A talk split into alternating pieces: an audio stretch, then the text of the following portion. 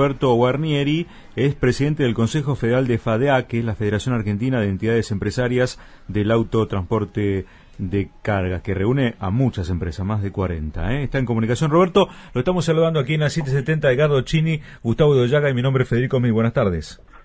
¿Cómo te va, Edgardo? Bueno, gracias por atendernos. ¿eh? No, por favor. Eh, más de 40 eh, cámaras. De transporte son cuatro mil y pico. Sí, claro, sí, sí, con más de 40 cámaras que, que nuclean a, un montón de transportistas. Bueno, ustedes saben cuatro, mejor, cuatro, mil y algo, Por eso, ustedes saben mejor que nadie el tema del faltante de, gasoil en este momento. ¿En qué situación están? Eh, eh, ¿Se está empeorando? ¿Está empezando a normalizarse? ¿O, o, cómo está? No, no, no creo que va a normalizar. No, no, estamos, estamos vamos empeorando de a poquito. Este, estamos en la zona norte, está llevando un poco más de gasoil, pero están sacando al sur. Entonces estamos... Manta corta, digamos. Exactamente, eh, eso es lo que está pasando. O sea, ¿y qué pasa con los camioneros que están en, eh, haciendo colas, eh, le están dando cupos? ¿Cómo, cómo, es, ¿Cómo es el día a día de un camionero? ¿Qué es lo que le pasa? bueno, donde te, te quedes sin combustible te parás en alguna estación de servicio, elegí siempre la más grande por las dudas, y si no hay gasoil, esperás, hacer cola hasta que venga el gasoil. Si estás más o menos adelante en la cola, cuando viene el gasoil lográs cargar, eh, seguir viaje y si no te voy a esperar el otro día. ¿Y cuánto demora eso? ¿Un día? ¿Cuánto cuánto demora? Un día, un día mm, le traen gasoil a la estación de servicio, casi todas, le traen en, durante el día, le traen 7, 8 mil litros y venden hasta que se termina. Y aparte también está la gente del agro y eso, esperando combustible, no solo nosotros.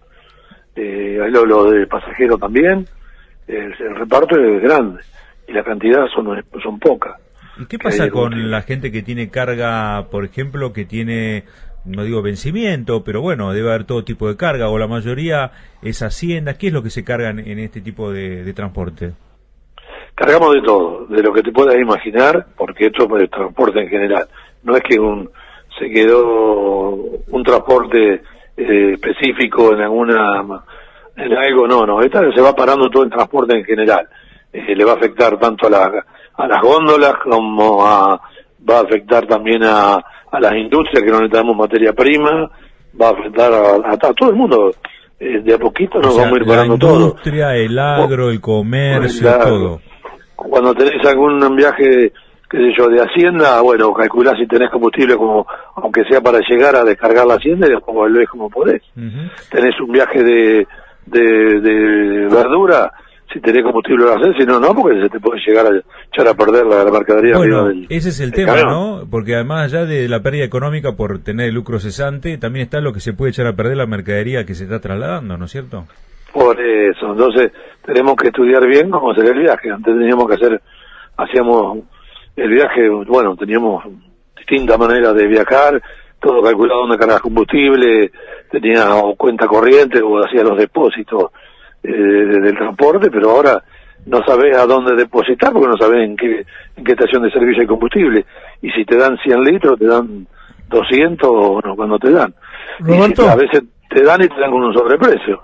Roberto Gustavo Idoyaga te habla. Recién dijiste, recién dijiste sobreprecio y te voy a pegar con otro que significa mayores costos logísticos y el tiempo de espera de los camioneros también, me imagino, mayor costo logístico que implica que le termine saliendo el fideo más caro el productor de fideos, bueno, a, todos los insumos, ¿no? ¿Cómo, está impactando en los costos?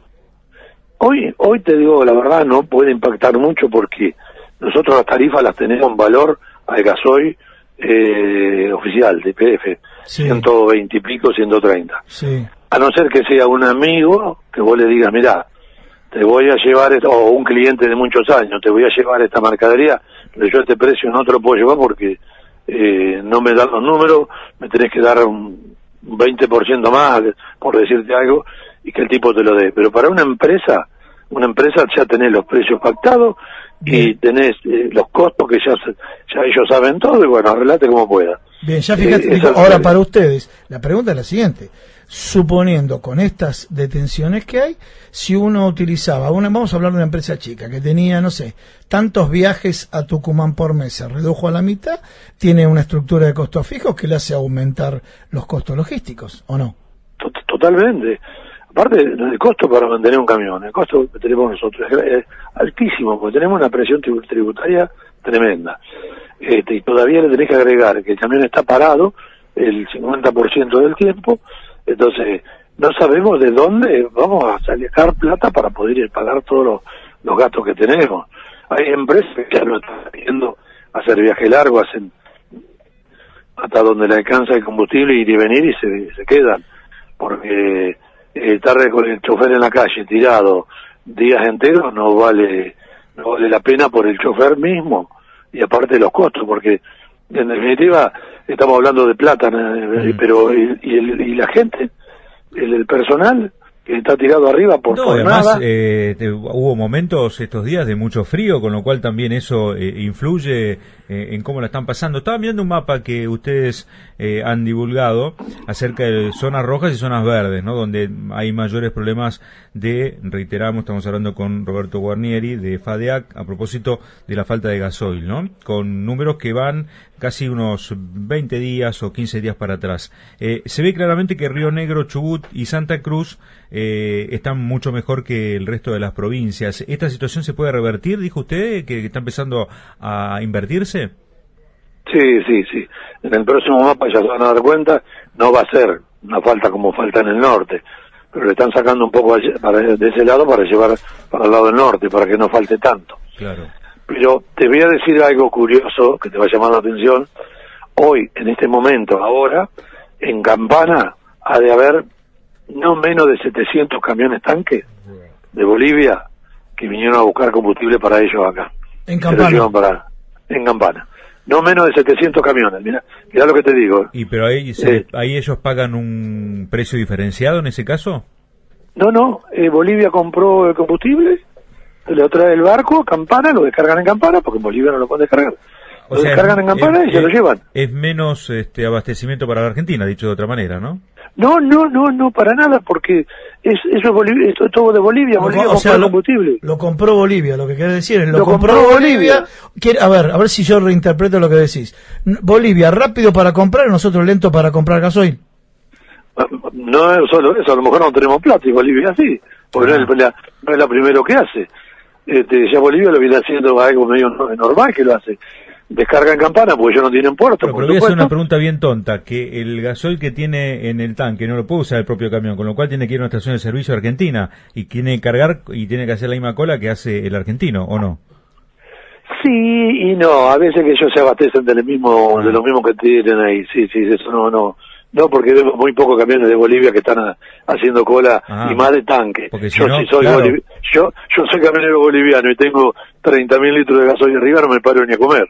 Claro. No, bueno, por eso preguntaba, porque acá en Argentina. tal vez la, lo que tienen en el tanque no lo pueden usar, la verdad que de ahí desconocía cómo, cómo funcionaba.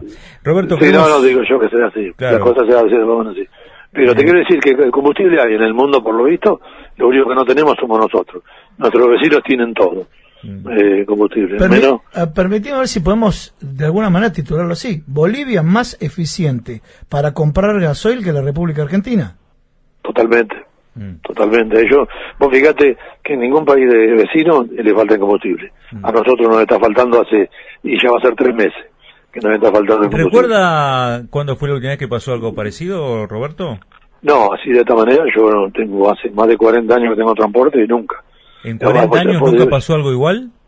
No, ha podido llegar a faltar en, en, algunas zonas cuando era la cosecha, en plena cosecha, pero falta una estación de servicio, pero hay en otra, eh, operar un rato, pero no, no, no. Cuestión de horas o de días, pero no, no, no tantos días. No, no, no, no. Y salías a un pueblo vecino y conseguías, ahora no conseguís acá. Yo estoy a 65 kilómetros Cañuela, eh, de Buenos Aires, Cañuela. Y ayer no hubo gasolina todo el día.